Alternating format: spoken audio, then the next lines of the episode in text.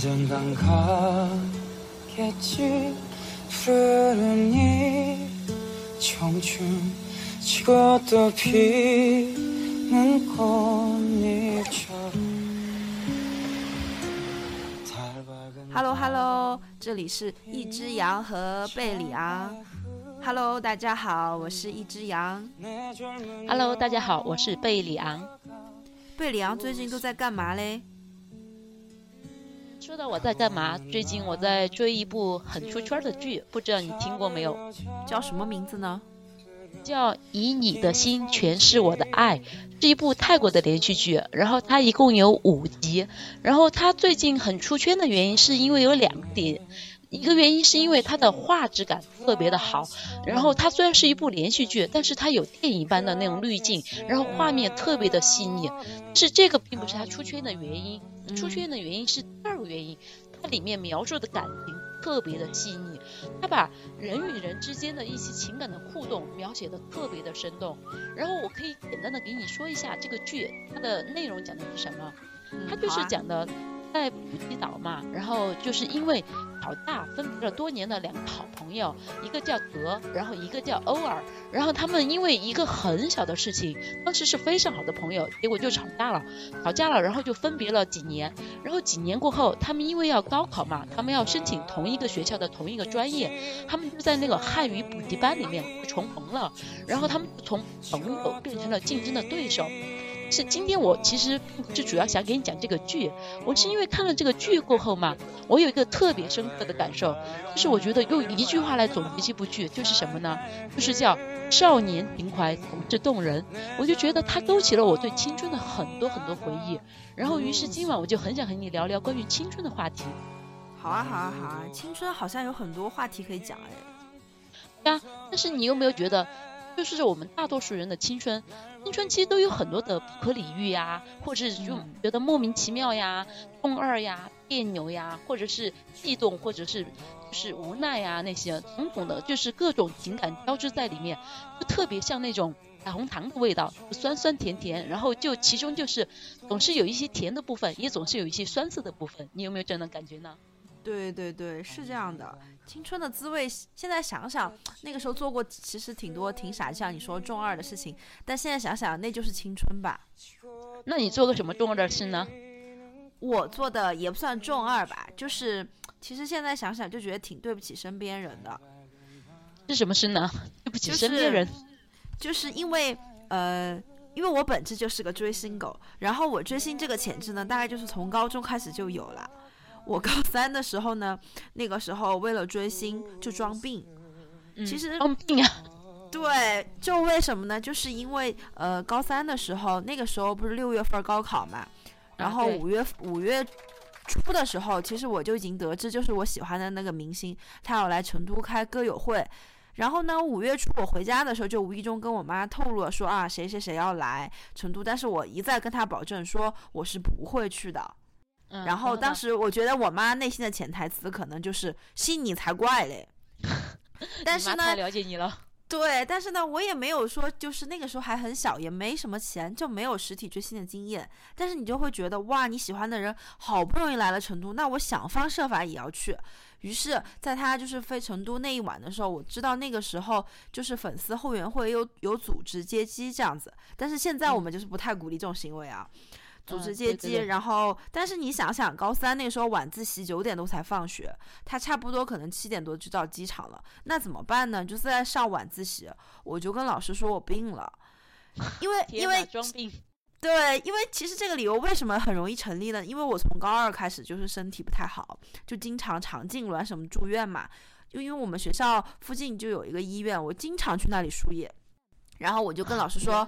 我不舒服，我我要去输液。老师就说行，你就是要高考了嘛，还是要把身体照顾好，于是就放我走了。当然，我就跟我比较好的朋友就告诉他们我去机场了，千万不要说漏嘴了。如果老师问我或者什么样，你就帮我打个掩护。然后那个时候我就一个人拿着身上仅有的一百多块钱，那个时候我妈一个月生活费就给我两百多，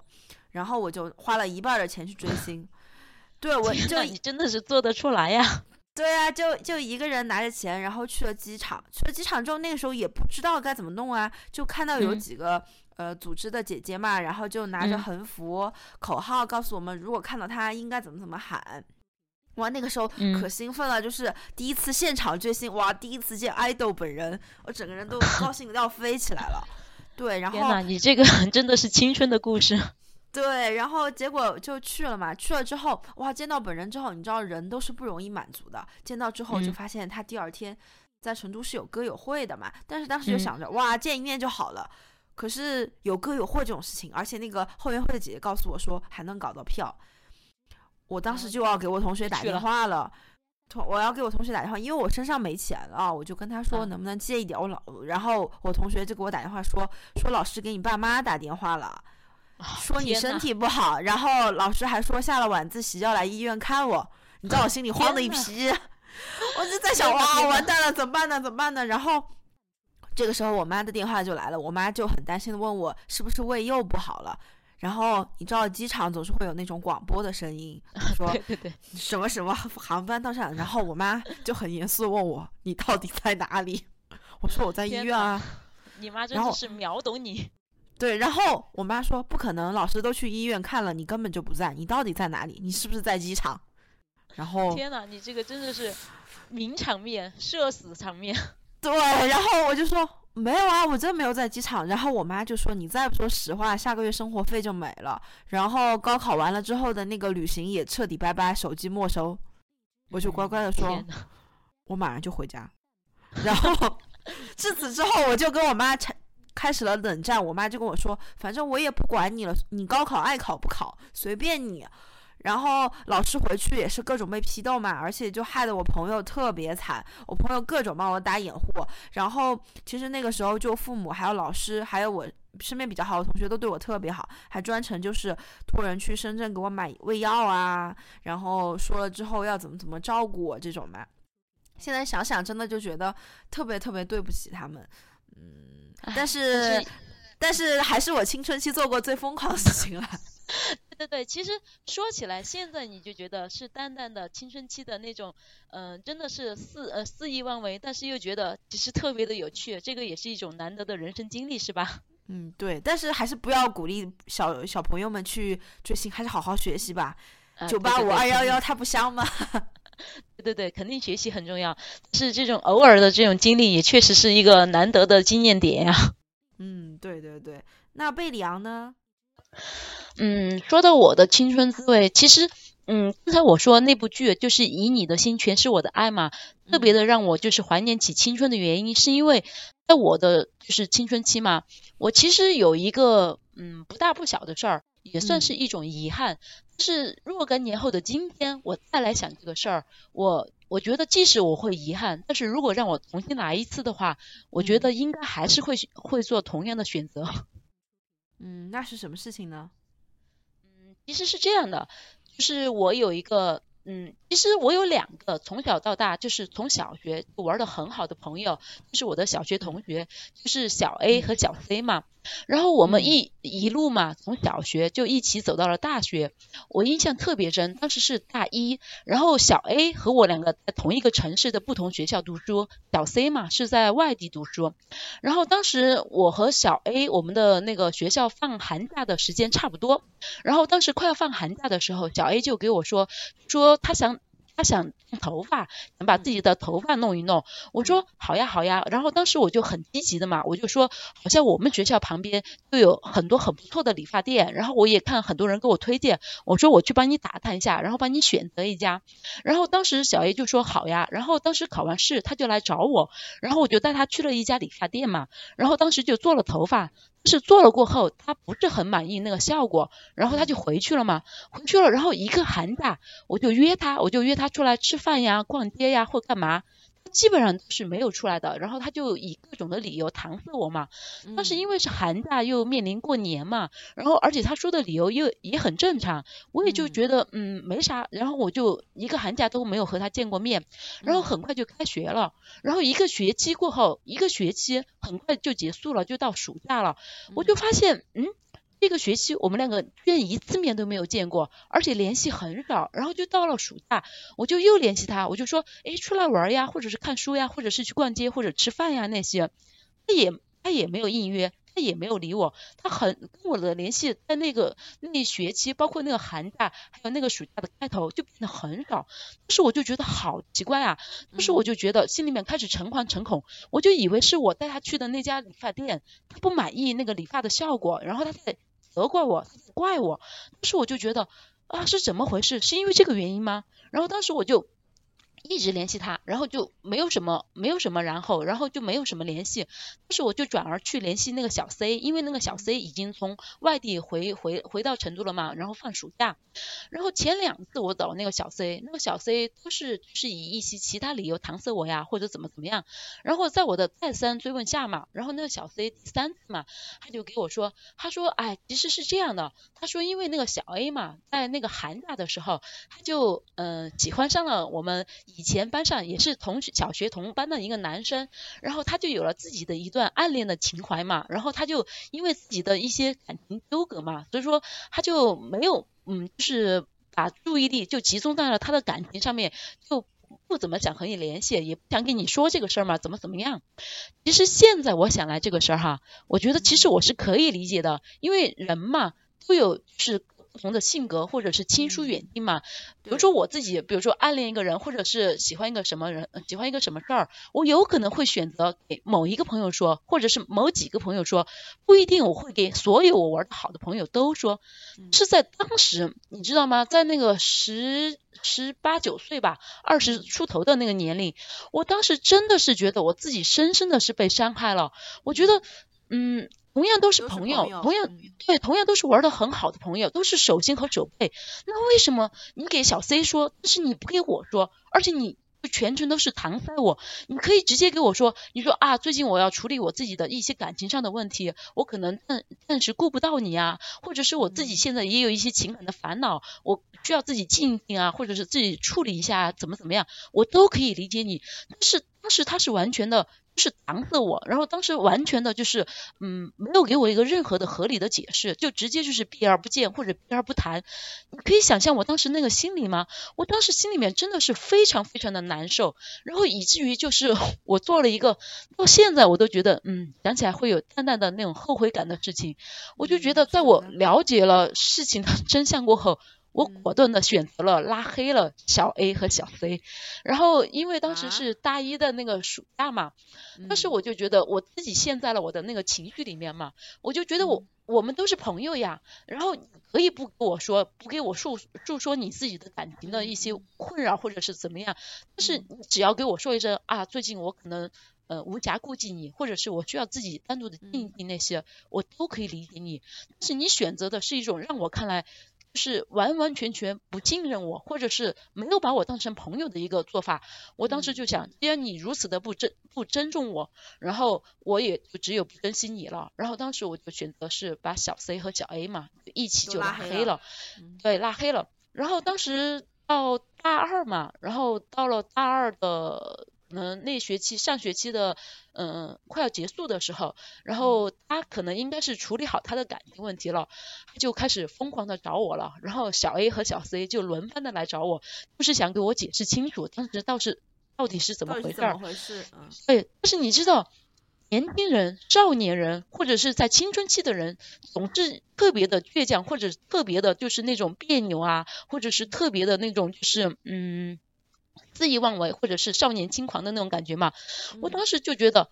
啊，他们找我，你现在是要回头来找我了，就是已经晚了，怎么怎么样？然后我当时就完全没有没有理会他们，没有理会他们。然后可能是是因为这种冷淡的对待嘛。然后到了一直持续到大三下学期。大四的上学期，他们也就逐渐逐渐的就不怎么找我了。当时我就想啊，这段感情也就也就这样了吧，这两个朋友可能也就大概就这样了吧。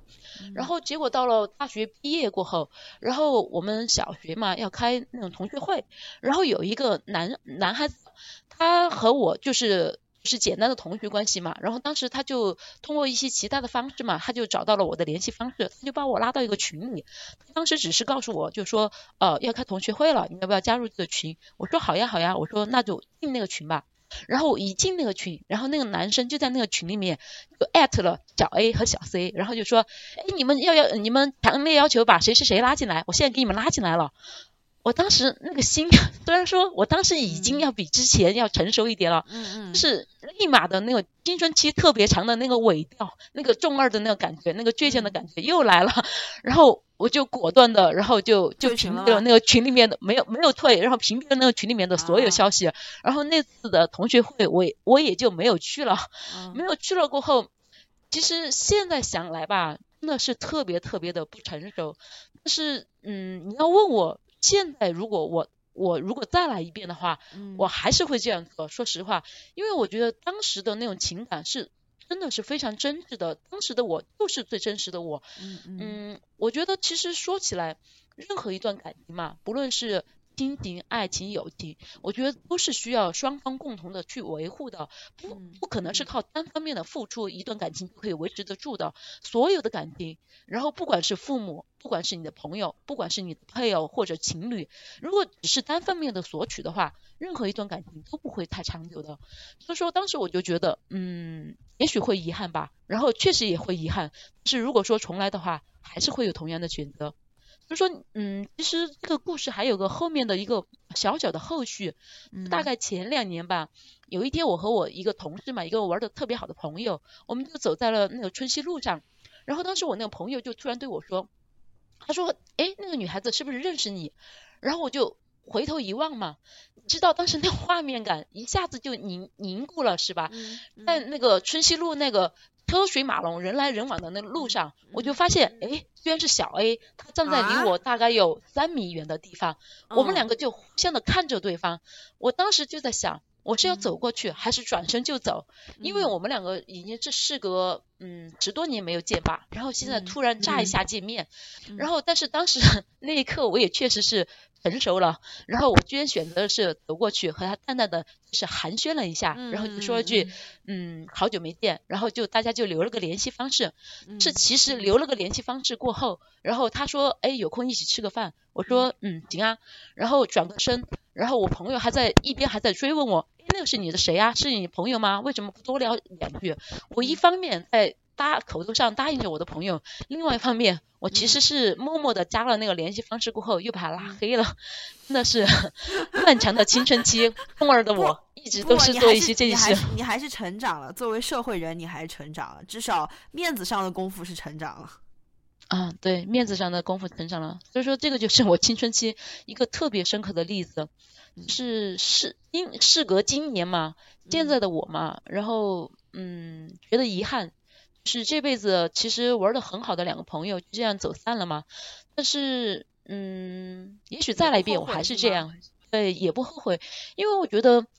青春之所以妙不可言，就是因为它的所有的悸动、它的不可理喻、它的偏执、它的倔强，都是只有一次的。因为这段是人生最宝贵的一段经历，没有办法去改变它，它就是你当下是什怎么想的，你就怎么样做的。所以说，我就觉得，嗯，虽然遗憾吧，但是再来一次的话，我可能仍然还是那个我吧。嗯，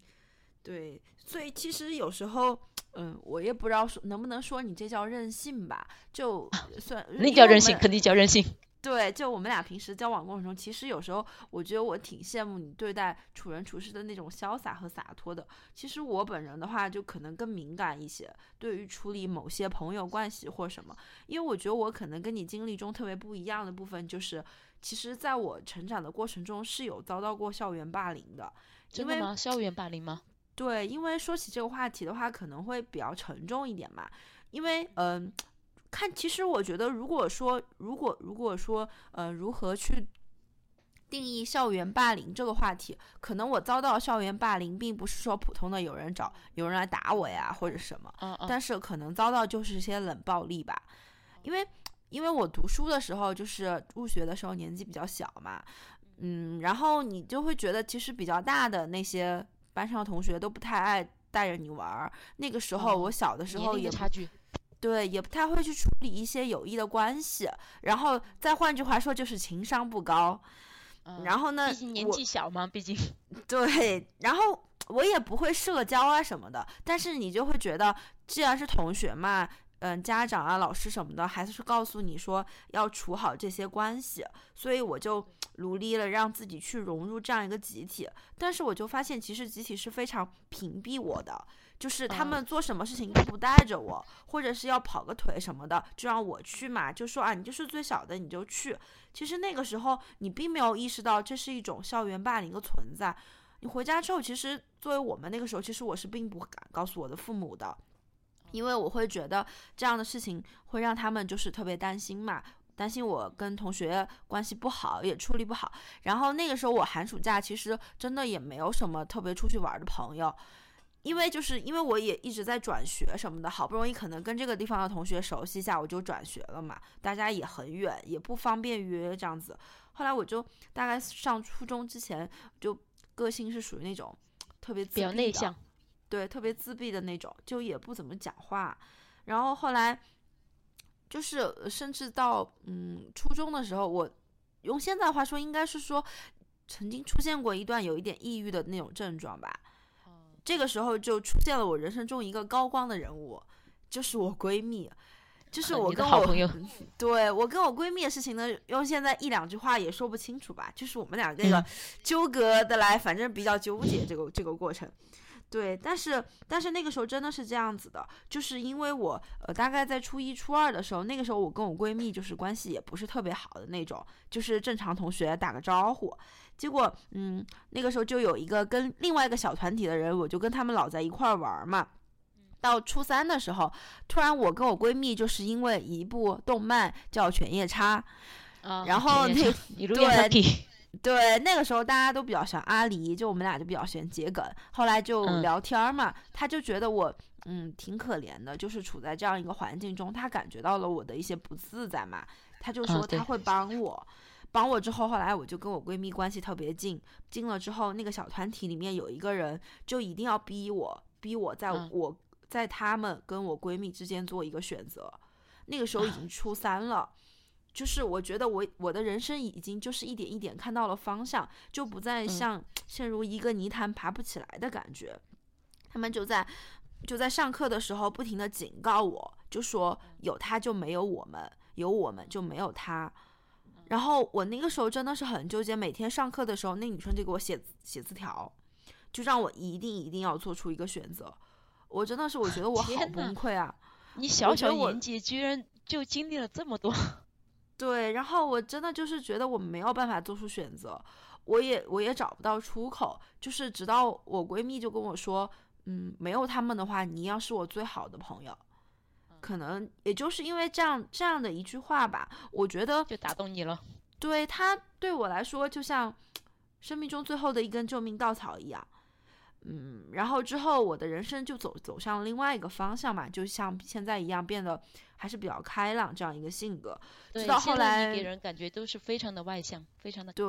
对。然后后来我们就是初中毕业了，因为其实那个女生跟我们家还稍微有一点点亲戚关系，就是欺负我的那个女生跟我们家稍微有一点点亲戚关系。后来之后，其实她是跟我道歉了的，她觉得嗯年少的时候就是自己嗯。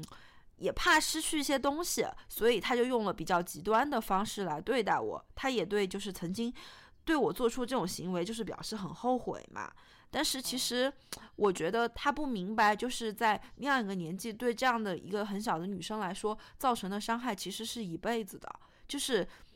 你就算过了这么多年，你走出这个伤痕的时候，其实每每想到这段经历，我还是觉得自己真的是很痛的。毕竟我真的是很看重这个朋友的。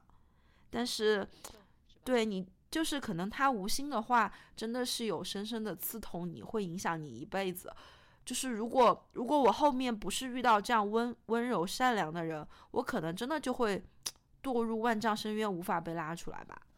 哎，那幸好你现在已经是变成一个另外的你了，一个很很优秀、很开朗的你，真的还是很不容易啊！你真的是。嗯，对，所以青春的滋味本来就是嗯五味杂陈嘛，其实也很正常啊。一个人的成长必定会经历很多个不同的阶段嘛，对吧？嗯，那我你我刚刚听了你的故事嘛，然后是别人带给你的这些好的这些记忆嘛，我就觉得我想起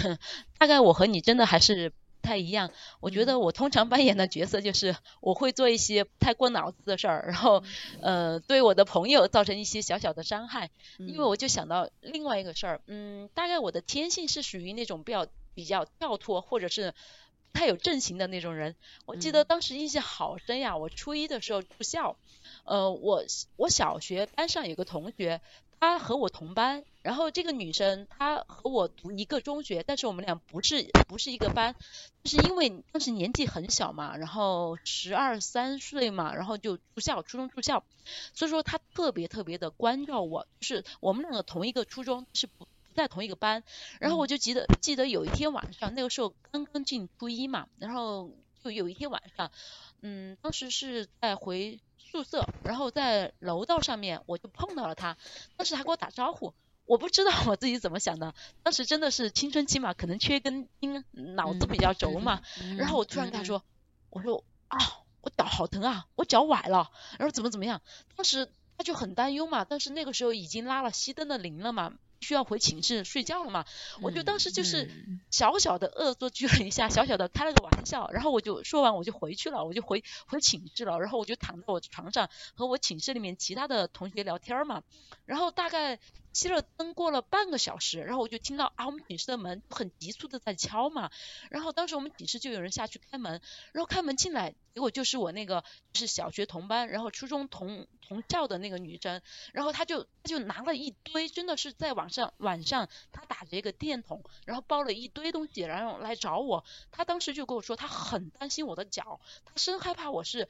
脚崴了，很严重，然后没有没有药那些，他说他去找了，嗯，就是宿管老师，然后又跑到医务室去，然后找了那个云南白药，找了那些是嗯扎布呀、绷带呀之类东西，然后反正当时他来找我，我当时内心那一刻你知道吗？我是一个平时很没有正形的人，但是那一刻我真的是深深的 觉得我自己，我到底在干嘛呀？我怎么这么不成熟呀？我怎么开一些这些就是无厘头的一些玩笑，然后让朋友让自己的朋友担心自己，然后让自己的朋友为自己就是去跑那种冤枉的路，或者是去做那种就是当时因为是冬天了嘛，然后还是挺冷的，然后在大冬天的晚上就为我去奔波，然后当时我就觉得。一方面我是淡淡的愧疚和歉意嘛，但是另外一方面我又真的觉得，嗯，很开心，很温暖，就觉得有朋友这样关心着自己嘛，然后就觉得自己真的是一个很幸福的人。对，所以说我就觉得青春期的这些真的就是一些莫名其妙的想法，突然而然就来了，来了过后它带来的一些后果，有的是好的，有的是不好的。然后若干年后你再回望这段经历，你就觉得啊。当时的自己真的是怎么回事儿，那么不成熟。但是想想，其实也觉得，嗯，挺有意思的。起码在当时嘛，你你知道，真的是有人打心里面去关心你，在一个寒冬的夜晚，对，在一个寒冬的夜晚，然后从是学校的宿舍，然后跑到那种卫生院里面，然后去找找药呀，找东西呀，然后打着电筒来找你，帮你看看你的脚啊那些，仅仅是因为你在和他。走廊上见面的时候，你开的一句玩笑，所以说真的就是，嗯，回望青春嘛，青春真的是有很多很多的东西，就值得我们去珍惜，值得我们去盘点嘛。然后就觉得，嗯，不论错对嘛，然后人的青春都是只有一次的，所以说就是你若干年后你再来想这些点，嗯，我觉我真的觉得青春哈。是没有回头的必要的，也没有也没有后悔，也没有遗憾。然后他只有做过与没有做过，因为你不论你做没做过，他带给你的必然是一些就是让你可以从中去回味的东西。只要你自己好好的珍惜它，你必然是会有收获的。我觉得。对，我记得刚工作的时候，其实我特别想回到校园。就觉得校园里边的那个回到校园的时候的自己并没有长大嘛，还可以有一些任性的成分。但是如果你现在问我还愿不愿意回到二十岁，其实我会我会回答我不愿意。为什么？因为因为我觉得就是每个阶段有每个阶段不一样的经历，每个阶段有每个阶段不一样的想法。其实，嗯，越到我觉得现在越靠近三十岁的年龄，对我来说，其实我越来越不惧怕到三十岁，因为我觉得对未来的规划其实越来越清晰吧，越来越知道自己想要的到底是什么，就是这种感觉是让我着迷的，远比让我觉得我去回味一些所谓没有意义的东西来的强。当然，青春的滋味总是美好的，嗯。对，就是像刚刚说彩虹糖那样嘛。我就觉得是这样的，我觉得其实我们确实是应该珍惜，然后我们过往的经历，还有一些成长的经验啊那些，但是。惧怕未来，然后勇敢的往前头迈，然后未来会更美好，这个才是我们真正的成长的一个过程。如果说你既珍重过去，然后同时又敢于面对未来的话，我就觉得没有任何的困难会困住你自己，然后这样的你才能真正的是去见识这个天地有多宽广，然后去经历你的人生是有多璀璨。我就觉得这样特别的棒。对对，还是要勇敢的让自己强大起来。对，一方面就是。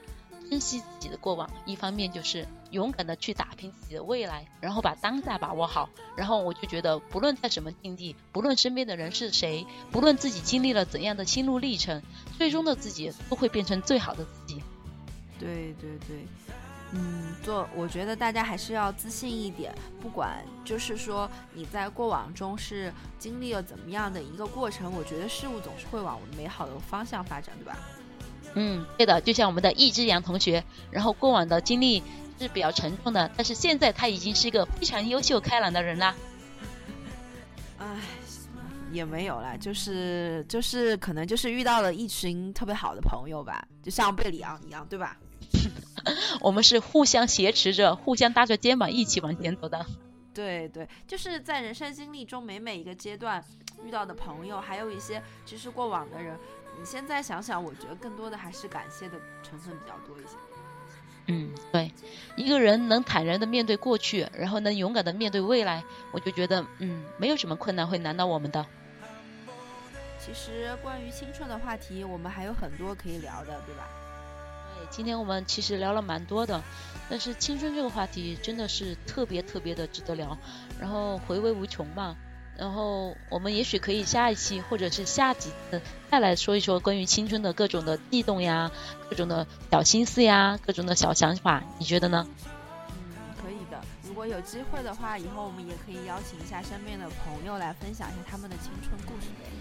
对，因为别人的青春也是别样的精彩呀。对，那我们就一起期待喽。嗯，好的。好的，好的，那今天就到这里喽。嗯，好的，大家晚安。嗯，拜拜，